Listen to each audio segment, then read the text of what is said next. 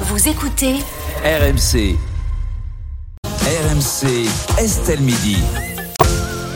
Euh, Mélicis sur RMC, on démarre avec l'actualité du jour et c'est la situation économique fragile de la France. Alors que Bruno Le Maire a annoncé 10 milliards d'économies à faire en raison d'une croissance en berne, Bruno euh, Retailleau, le, pat- le- le sénateur LR, évoquait lui ce matin une France en quasi-faillite. Il était l'invité d'Apolline de Malherbe. Écoutez. Est-ce que vous estimez que la France est en situation de faillite? De quasi-faillite, oui, on danse sur un volcan. Ce que je veux dénoncer, c'est cette posture, la posture d'un ministre de l'économie qui veut euh, jouer le père la rigueur, alors qu'il y a quelques semaines encore, il était l'exécuteur zélé du quoi qu'il en coûte. Et ça, ça ne peut pas marcher. Il faut faire des économies. 3 000 milliards de dettes. Est-ce que vous imaginez qu'en Europe, seule la Grèce et l'Italie font moins bien que nous? Nous sommes désormais euh, vraiment dans les dernières places de l'Europe. Ça veut dire que la voix de la France porte peu. La France est en quasi-faillite, donc euh, pour Bruno euh, Retailleau, il faut dire que notre pays dépense euh, beaucoup, Rémi, notamment en termes de prestations sociales. 848 milliards 900 millions d'euros, soit 32,2% On va de, arrondir à son, 850. de notre produit intérieur brut. Ceci- ces chiffres, ils sont valables pour l'année 2012 et fournis par la direction 2022. des statistiques du ministère du Travail. C'est donc le montant des dépenses sociales cette année-là, cette année-là en France. Dans le domaine, la France reste pour la septième année consécutive le pays qui consacre la plus grosse part de son produit intérieur brut, championne des dépenses devant l'Italie, qui est à un peu plus de 29,6% de son PIB. On est à 32, nous un peu plus de 32. Ou encore de l'Allemagne. Globalement, ces dépenses de prestations sociales en France, elles ont continué d'augmenter, mais moins que les années précédentes. Elles étaient en hausse de 1,7% en France en 2022 contre 2,6% en 2021. Les prestations françaises s'élèvent en moyenne à 12 550 euros annuels par habitant. Voilà ce que verse en moyenne, c'est une moyenne évidemment, chaque habitant chaque année pour ses prestations sociales, principalement liées aux dépenses pour les retraites, pour le minimum vieillesse, la prévoyance, ou encore au risque de santé. Et dans le même temps, on vient de l'entendre, en matière de déficit public, la France fait figure effectivement de mauvais élèves. En 2024, et d'après l'INSEE, le poids de la dette de la France dépassera les 3000 milliards d'euros. C'est le troisième le plus, euh, pays le plus endetté de l'Union européenne, après la Grèce et après l'Italie.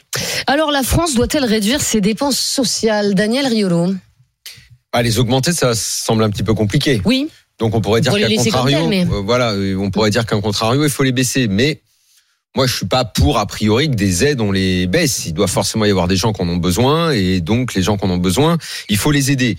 Après, dans la lecture de tous ces chiffres. Bon alors que le constat euh, soit qu'on est numéro un, euh, bon c'est très bien, on le sait depuis des années. Mais sauf que dans le même temps, on entend beaucoup que ça va pas. On regarde où vont ces dépenses, elles vont beaucoup dans tout ce qui touche euh, de près ou de loin, on pourrait appeler ça le médical. C'est ça. hein, Ouais. C'est essentiellement la santé, vieillesse on va dire, et, on va et dire- la santé. Ouais, on va aller santé. Mm. On va en faire un terme générique. Parce que dans le même temps, si on regarde de plus près, par exemple pour euh, euh, ce qui sont les aides famille, emploi, pauvreté, logement, où il y aurait également une justification à aider les gens, là on est on est bien, mais on n'est pas des champions euh, toutes catégories comme quand on prend le, le chiffre global. Euh, pour tout ce qui est euh, santé, là, enfin, 12 500 par an par habitant, je trouve que c'est c'est c'est c'est Santé dingue. vieillesse. santé vieillesse, oui, Ouais. c'est ça. Oui, La prestation santé, j'ai- voulu faire ça. T'as t'as compris que c'est Ouais, sûr. C'est les prestations sociales. c'est vachement important. Et donc, quand on regarde ça, on dit, mais alors, euh, où où est-ce qu'il est le problème? Si on veut pas les baisser, parce que les, les gens, je, je le répète, on veut continuer à, à ce qu'ils soient aidés. On en revient à ce qu'on dit très souvent, c'est comment on, on utilise cet argent.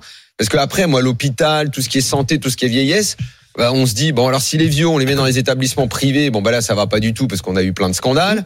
Euh, Dans le public, bah on n'a pas les moyens parce qu'il y a toujours une affaire de moyens et à chaque fois qu'on a un problème, on dit euh, c'est une affaire de moyens, mais on donne quand même énormément d'argent.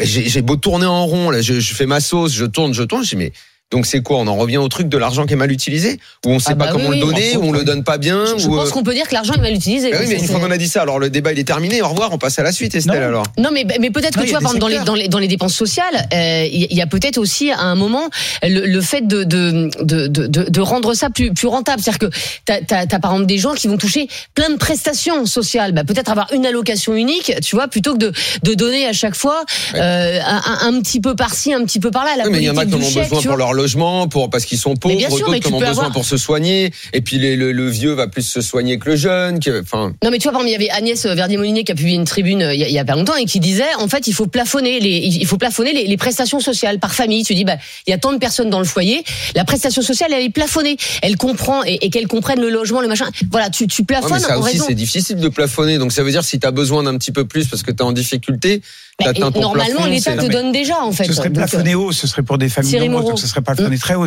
Enfin, c'est ce que propose en tout cas Agnès Verdier-Molinier. Mais pour revenir à ce que tu disais, ça ne risque pas de baisser parce que on va avoir de plus en plus de personnes vieux, âgées ouais. et donc Bah oui. le poste vieillesse Bah va oui. augmenter de plus en plus. Non, je pense que si l'État veut, alors d'abord effectivement on est en quasi faillite, ça c'est clair. Enfin, Fillon l'avait dit en son temps et beaucoup de gens l'ont déjà dit euh, euh, par le passé. Mais Monsieur Retailleau, il est quand même aussi responsable des 40, de- enfin en partie responsable d'une partie des 40 dernières années de gestion de l'État.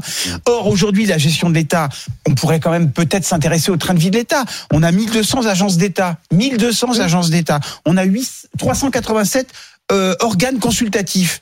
Mais oui, Est-ce qu'on peut pas Ah, faire bah un peu de là, toi, ménage t'es en de ce train de parler de comment euh, récupérer des sous. oui, Bah moi oui. je pense qu'il faut pas toucher au social parce qu'effectivement, comme tu l'as dit, c'est des gens qui en ont besoin. Bah, en sûr. revanche, sur le, le, le train de vie de l'État et les dépenses de l'État, je pense qu'il y a du travail à faire. Les niches fiscales, c'est 40 milliards avec une effi- de- de- d'euros par an avec une efficacité que, que la Cour des comptes d'ailleurs a relevé en disant que certaines étaient totalement inefficaces. Une niche fiscale, normalement, on donne un avantage pour susciter, en gros, on mise un euro pour que ça rapporte à l'État un petit peu plus, en tout cas à l'économie, etc. L'efficacité de ces niches fiscales, il y en a 467 en France. Peut-être qu'on peut faire un petit peu de ménage dans ces niches fiscales. Les aides aux entreprises, 150 milliards d'euros Mm. par an, sans, contre, sans contrepartie. C'est-à-dire qu'on on, on donne de l'argent quelquefois aux entreprises qui délocalisent en Roumanie, qui délocalisent. Pas de contrepartie. Euh, la formation professionnelle, des dizaines de milliards. Ah, Là ça, aussi. ça commence à être rénové. Enfin, Oui, c'est enfin, vrai. on va devoir payer un petit peu pour faire une formation. euh, Mais moi, je pense plutôt à l'argent investi par l'État et co-géré par les syndicats. Enfin, il y a aussi un- un- une belle fourmilière à, à- à secouer là. Non, je pense que le- si on doit faire des économies, c'est pas sur le social, c'est sur toutes ces choses-là pour réduire le train de vie de l'État. Euh, Est-ce que finalement aussi, euh, Anne-Sophie, euh, on peut pas dire que si les salaires étaient étaient plus hauts, il y aurait aussi moins de, de dépenses sociales? Voilà, si, si on poussait un peu plus euh, peut-être les, les, les gens au travail, bah, tu aurais moins de dépenses sociales qui en découleraient. Il y aurait aussi plus d'argent pour l'État. En fait, l'idée c'est que, l'État ne fait pas suffisamment, peut-être aussi pour que pour que les gens euh, travaillent et donc euh, aient besoin de moins de dépenses sociales. Bah, Évidemment, si les salaires sont plus hauts, on a moins besoin d'aide pour payer son logement ou d'autres dépenses. Euh, ensuite, moi, je suis assez d'accord avec ce qui vient d'être dit, c'est-à-dire qu'on peut pas regarder un budget uniquement à l'aune des dépenses sociales. Par ailleurs, les dépenses sociales, si on coupe, ça peut aussi avoir un coût à terme, notamment sur la question de la santé. Euh, moins bien soigné à terme, ça peut avoir un coût pour la société. Euh, en revanche, bah, il y a énormément d'autres dépenses qu'on peut regarder. Euh, Thierry les a mentionnées hein, sur euh, sur les aides aux entreprises. Parce que par exemple, je suis pas forcément pour euh, les aides sociales, l'allocation unique, parce que je pense que c'est très important de regarder les situations individuelles D'accord. euh, pour avoir des aides vraiment ciblées. Mais pour les Non, elle entreprises, il serait, faudrait. individu- elle serait individuelle. Simplement, c'est en aurait fonction une seule enveloppe C'est ça. pour chaque foyer. Mm. Mais qu'on on fait plus d'aide au logement, Ouais, aux- pas de- on, on- on fait une aide Voilà. qu'on calcule évidemment individuellement, mais qui serait rassemblée sous un seul. Parce que là, il y a un magma. Excuse-moi, mais quand En tu vois tout le cas- coût du leasing social, l'État donne file quand même 13 000 euros par voiture. Non, Mais en tout cas, c'était pas tellement mon propos. Moi, je voulais revenir sur le fait de bien euh, calculer les montants d'aide et notamment pour les aides aux entreprises, parce qu'il y a des petites entreprises qui en ont besoin. Bien sûr. Il y en a des très grosses voilà. qui n'en ont pas besoin. Et quand on regarde le CICE qui a été distribué de la même manière aux petits et aux gros, bah ça, ça impose problème. Donc, en fait, dans les d'autres dépenses, il y a plein de choses à aller regarder. Et puis, par ailleurs, il y a la question des recettes, parce qu'il y a aussi des cadeaux fiscaux qui ont été faits, qui ont fait baisser les retraites, la flat tax sur les sur le sur le capital. En fait, vous payez, vous pouvez payer le même taux sur votre sur votre PEL que sur quelqu'un qui a un énorme capital. C'est problématique. Donc, en fait, un budget d'État, c'est très compliqué. Il y a plein de choses à regarder. Euh, je voudrais donner un contre-exemple parce que euh, en Europe, je suis allée regarder. euh, le Portugal a un excédent budgétaire. Enfin, en tout cas, en 2023, avait un excédent budgétaire. Ils ont augmenté les prestations sociales de 16,7%. Parce qu'en fait, augmenter Je les prestations sociales. L'Irlande aussi, hein. Non mais le, non mais, Non, mais ce que- non, ce que tu dis là avant- est avant intéressant. d'avoir- Je vais juste finir après je te laisse parler. C'est juste avant euh, avant d'avoir cet excédent budgétaire, ils ont fait un plan de relance, augmentation des salaires, taxation des super profits, dans l'énergie, dans la distribution alimentaire. Et en fait parce qu'en fait pour avoir une relance économique, il faut aussi que les gens ils puissent ils puissent consommer. Si on coupe les aides sociales, les gens ils se retrouvent en difficulté, ils consomment moins et on est dans une boucle vers le bas quoi. Oui, je crois que malheureusement, de toute façon, les, les gens n'ont plus beaucoup pour consommer euh, euh, en ce moment. Donc ça Quand- veut dire que ce que tu dis, c'est qu'on peut être capable de mieux euh, gérer le budget. Mm. C'est-à-dire qu'on n'est pas obligé de couper dans la dépense sociale, dans on va dire dans l'aide qu'on donne Mm. aux gens, euh, on n'est pas obligé fait. de baisser pour euh, avoir un budget qui, qui tient la route. Quoi. Bah justement, euh, Mais ce que je comprends pas, c'est des qu'il y a quand même une tonne de gens soi-disant Eh compétents qui, ont, qui sont Ah bah défilés à la tête de l'État ces dernières aurons- années, non Nous aurons dans un instant, et tu vas l'adorer, Jean-Philippe Delsol, qu'on a Des très mecs souvent. plus à gauche, des mecs plus à droite, des mecs plus au milieu. taisez-vous, qui nous donnera des fou, solutions. Mais avant, je voudrais qu'on prenne Philippe en ligne, euh, qui est euh, retraité, qui était euh, boucher intérimaire et qui nous appelle de Trèbes, dans l'Aude. Bonjour euh, Philippe. Bonjour Estelle, euh, comment dirais-je, retraité intérimaire euh, encore actif. Hein. Ah oui, d'accord. euh, Retraité Ouais. actif, oui, bah, c'est un concept. Euh, Philippe, est-ce que vous trouvez que, que l'État donne trop en prestations sociales ou est-ce que c'est son rôle, justement, à l'État? Ah, mais il y a, oui, après, je, vraiment d'accord avec ce qui vient d'être dit avant, mais par contre, oui, on devrait un peu plus cibler et aider un peu plus les gens qui travaillent pour remettre les gens au travail. Juste une anecdote en aparté, il y a 15 jours, je suis allé dans un magasin, c'est le patron qui nous a livré parce que ces deux employés, le camion était trop chargé, sont partis, ils n'ont pas voulu livrer. On en Ah. est là. On en est là. À un moment donné, il faut aider les gens qui travaillent. Et peut-être qu'on mettra les Il y a gens... la prime d'activité, hein, Philippe, pour ça. Non, mais non, non, non, non, c'est pas une prime d'activité. C'est euh, bon, il est peut-être enfin un certain la touche, mais non, non, il faut aider les gens différemment. Avec, euh, comment dirais-je, pour l'énergie, il faut aider les gens, mais qui travaillent, pas les gens. Il y a des, euh, les, des- des- euh, comment dire, euh, pardon, comment dirais-je, Monsieur Macron disait, euh, ça coûte un pognon de dingue et ça ne sert à rien. Et on le voit, il y a toujours des gens dans la misère, il y a toujours des gens encore Ouais. plus pauvres. Et euh, Ouais, mais s'il n'y avait, pas, s'il y avait pas de dépenses sociales, ces, ces gens pauvres seraient encore plus pauvres. Oui, oui, non, non, mais peut-être que ces gens pauvres, peut-être iraient euh, au travail, parce qu'on en connaît beaucoup, on en connaît tous, qui passent leur journée à rien faire et ils touchent toutes les aides possibles. Oui, moi, j'en connais pas beaucoup, Et ça, mais- euh, vous en connaissez Bah non, venir j'en pas. réalité. Euh, Estelle, il faut venir à la réalité? C'est dingue. Euh, non, non, mais euh, tout le monde en connaît. Les gens qui travaillent connaissent que leur voisin. Ben, le voisin, il se lève à 10 heures et l'autre, il se lève à 5 heures du matin et il a rien. Ça, C'est pas normal. On doit aider les gens qui travaillent. Et plus on aidera les gens qui travaillent, et plus les gens iront travailler. Point Ah là, la là, je- là, je vous rejoins, en tout cas sur, sur le, le fait qu'il faille y avoir des, des, des salaires plus hauts pour, pour motiver euh, plus les gens à, à travailler. Évidemment. Ceux qui peuvent, hein, encore une fois, hein, Philippe, il, il faut faire le distinguo entre effectivement euh, ceux qui pourraient travailler et qui ont plutôt envie de glander, mais c'est quand même une, une très large majorité. Et, et vous avez aussi plein de gens bah, qui ne peuvent pas euh, travailler parce qu'ils sont en situation de, de handicap, parce qu'ils sont euh, malades, parce qu'ils ont des addictions, euh, etc. On, on a toujours, comme disait Anne-Sophie, il y a, il y a aussi du cas par cas, euh, du cas par cas à faire. Mais ce que vous dites, euh, Philippe, c'est que ben voilà, il faut augmenter les salaires et il faut en faire plus effectivement euh, euh, pour les gens qui, qui travaillent. Euh, notre invité sur ce débat, c'est Jean-Philippe Delsol, avocat fiscaliste et président de l'IREF, l'Institut de recherche économique et sociale. Bonjour Jean-Philippe. Bonjour. On ne se quitte plus, hein, Jean-Philippe Delsol. Euh, on se pose la question aujourd'hui dans Estelle Midi, est-ce que la France doit réduire ses dépenses sociales?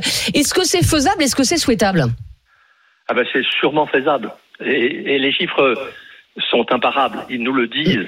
Pourquoi ils nous le disent? Ben Parce que des pays comparables, c'est-à-dire des pays aussi développés que nous, dans lesquels les soins, les retraites sont de la même qualité que les nôtres, voire supérieures, dépensent moins. Alors pourquoi? Regardez, nous on dépense. Je donne les chiffres de l'INSEE, hein, comme ça, c'est pas con- enfin, on peut toujours dire- discuter des chiffres, mais disons en comparaison, c'est toujours la même chose. L'INSEE nous dit dépenses sociales. Alors on va prendre avant Covid, comme Ouais. ça, il n'y a pas de débat sur ce qu'on a mis dans la Mhm. Covid et tout, ou ce qui reste. Euh, donc 2019, dépenses sociales 34% du PIB en France. Ouais. Et dans ces pays comparables, j'en prends deux. En Allemagne, aux Pays-Bas, 29%. Il y a 5 points d'écart. 5 points d'écart, c'est beaucoup, beaucoup d'argent. Hein. euh, Bien sûr. c'est plus que l'impôt sur le revenu, c'est enfin, le montant de la TVA, enfin, etc. Donc c'est c'est beaucoup. Euh, et, et ça, alors pourquoi? Ben, Pourquoi? Parce que en fait, en France, tout passe par la moulinette du public et ça coûte très cher. On prélève, on traite, on traite souvent pas très bien, on redistribue, ça coûte très très cher. Alors il y a, il- bien sûr, il y a des petites euh, des petites mesures comme ça qu'on peut prendre, ce que vient de faire, euh, surtout sur le budget de l'État d'ailleurs, Ouais, Bruno Le Maire, ouais. hein, 10 milliards avec son ministre de l'économie, 10 milliards d'économie, mais 10 milliards d'économie, c'est rien du tout. Oui, c'est peanuts. Euh, vous savez ce que c'est 10 milliards d'économies par rapport aux dépenses euh, publiques? C'est 0,6% des dépenses publiques. Donc moins, Moins de deux fois 1%. moins que 1% pratiquement. Hein. Euh, donc c'est vraiment très peu de choses. Et en Ah fait, bah alors on fait quoi en fait, euh, Jean-Philippe Delsol Sur quel budget on rogne? Alors là, on rogne plutôt sur les, les dépenses.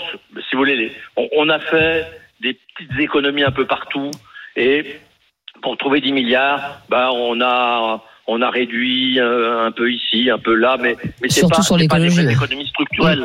Alors que le vrai sujet, c'est comment on regagne 5 points de PIB, c'est-à-dire, en fait, euh, quasiment mi- 150 milliards d'euros. euh, Bon, alors par comment an on fait justement de-. Alors comment on fait? Ben, Il y a des pistes, il y a plein de pistes. Moi, je vous prends quelques exemples parce que bon, y en Allez-y, a allez-y. beaucoup. Alors, je prends les retraites. Alors là, euh, je, je sais que c'est un sujet sensible, hein, les retraites. Mais les retraites par répartition, comme on les a en France, Mm. elles nous coûtent une fortune. Alors, l'INSEE nous dit que la France consacre 15,5% de son PIB euh, aux retraites. Donc, en France, c'est D'accord. 15,5. D'accord. Aux Pays-Bas, 12,3. Ah oui, donc ça fait une grosse différence. Alors, on se dit, oui, mais alors peut-être que les Pays-Bas, euh, les retraites sont moindres. Mais pas du tout. En France, les Français le savent bien, ceux qui nous écoutent. Mm. En gros, le, le taux de renouvellement, c'est-à-dire euh, le taux de remplacement, pardon, c'est-à-dire combien on touche par rapport à, à, son dernier salaire ou son Mm. son salaire des, des dernières années, Ouais. on est dans les 70-80. Aux Pays-Bas, on est quasiment proche de 100%. Ah, ça Ouais, serait ouais. bien ça. Et, et pourquoi? Eh ben parce qu'aux Pays-Bas, il y a encore un peu de retraite par répartition, mais il y a beaucoup de retraite par capitalisation. Et la retraite par capitalisation, c'est à la fois plus sécurisé sur le long terme et ça coûte moins cher et ça rapporte plus. Oui, mais alors Jean-Philippe mais moi je suis d'accord, mais en, en 2019, il devait y avoir la retraite euh, par points et, les Français l'ont massivement rejeté. Donc euh, ça, ça, ça veut dire que les Français n'en voulaient pas. Je pense qu'aujourd'hui, si on votait, les Français l'approuveraient. Mais à l'époque, quand euh, quand on quand euh, Édouard Philippe a essayé de le mettre en place, euh, on, on a majoritairement euh, refusé la, la, la- la retraite par Les points. syndicats. Je peux poser Oui, une les question, monsieur Non, non, oui, mais c'est Alors, pas les Français. une question, Anne-Sophie, voulait poser une question en premier. C'était pas vraiment une question, mais je voulais quand même mettre un point d'attention sur Mm. ces comparaisons internationales euh, qui sont assez euh, trompeuses dans le sens où, et d'ailleurs euh, Jean-Philippe Delsol l'a abordé, hein, euh, ce qu'on compte, enfin le volume de prestations sociales, c'est ce qui passe par le budget de l'État.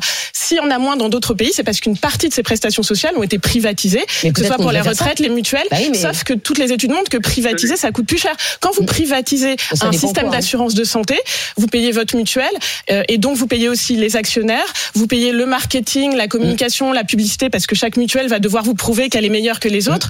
Donc en fait, ça peut revenir plus cher à l'individu. On verra moins, on ne verra plus de passage par le budget de l'État parce que ce ne sera plus public. Mais attention à ces tenants de la privatisation. Effectivement, ça crée du business pour certains, mais pour l'utilisateur final, ça n'est pas forcément moins cher, c'est généralement plus cher. Ouais, enfin, s'il y avait deux trois services euh, en France qui, qui étaient privatisés, à mon avis, on s'en porterait pas plus mal. Euh, rapidement une Donc, question, Daniel. euh, Monsieur Delsol, bonjour. Oui. Euh, J'entends ce que ce que vous dites et quand on vous écoute, on dit oh, bah, ce, ce, ce monsieur, il, il est plein de bon sens. Euh, il a l'air d'avoir raison et tout ce qu'il dit est juste. mais- Donc, attendez, non non, il y a pas, c'est pas c'est pas un mais, c'est plutôt un donc. Donc demain, Emmanuel Macron vous nomme ministre des Finances, vous redressez le pays, ministre de l'économie. Je, je ne dis pas ça, c'est pas simple. Je dis il y a les moyens de le redresser. Alors prenons l'exemple de la retraite parce que c'est un, un point très important et Ouais non mais c'est pas, vraiment le, le sens de ma question, c'est plutôt Pourquoi Euh, est-ce que des- personne ne le fait en Voilà fait, c'est ça pourquoi Mm. des ministres de, de, de l'économie qui sont des gens surdiplômés, euh, qui, euh, qui connaissent et qui, j'imagine, connaissent toutes vos théories. Pourquoi, quand ils passent, on a eu des ministres socialistes, Mm. des gens du centre, des gens de la Les gens de droite, la société civile. qui- euh, des gens de la société Eh civile. ben, je, je vais vous C'est quoi, dire c'est quoi le problème C'est parce que c'est parce qu'il faut, il faut donner à Alors, droite, il faut donner à. Il faut que je réponde. Le problème, il est idéologique. D'ailleurs, regardez, la réforme de Macron, euh, elle, a, été rejetée, c'était pas la réforme vers une retraite par capitalisation. Ah bah non. C'était un nouveau mode de répartition, mais qui, qui ne changeait rien au fond. Sur le fond même, rien. Alors, en fait, pourquoi Et votre question est, est absolument excellente. Pourquoi C'est parce que les Français, euh, on leur a mis dans la tête, mais très loin, très loin dans la tête, que la retraite par répartition, c'était plus social, c'était plus égalitaire, euh, au moins tout le monde était traité pareil, et puis euh, c'était mieux pour les pauvres. Sauf que c'est pas vrai. Si on prend les chiffres, alors il a été dit par quelqu'un qui comprenait les chiffres du, des dépenses publiques. Oui. Bien sûr, c'est vrai qu'il faut distinguer privé public.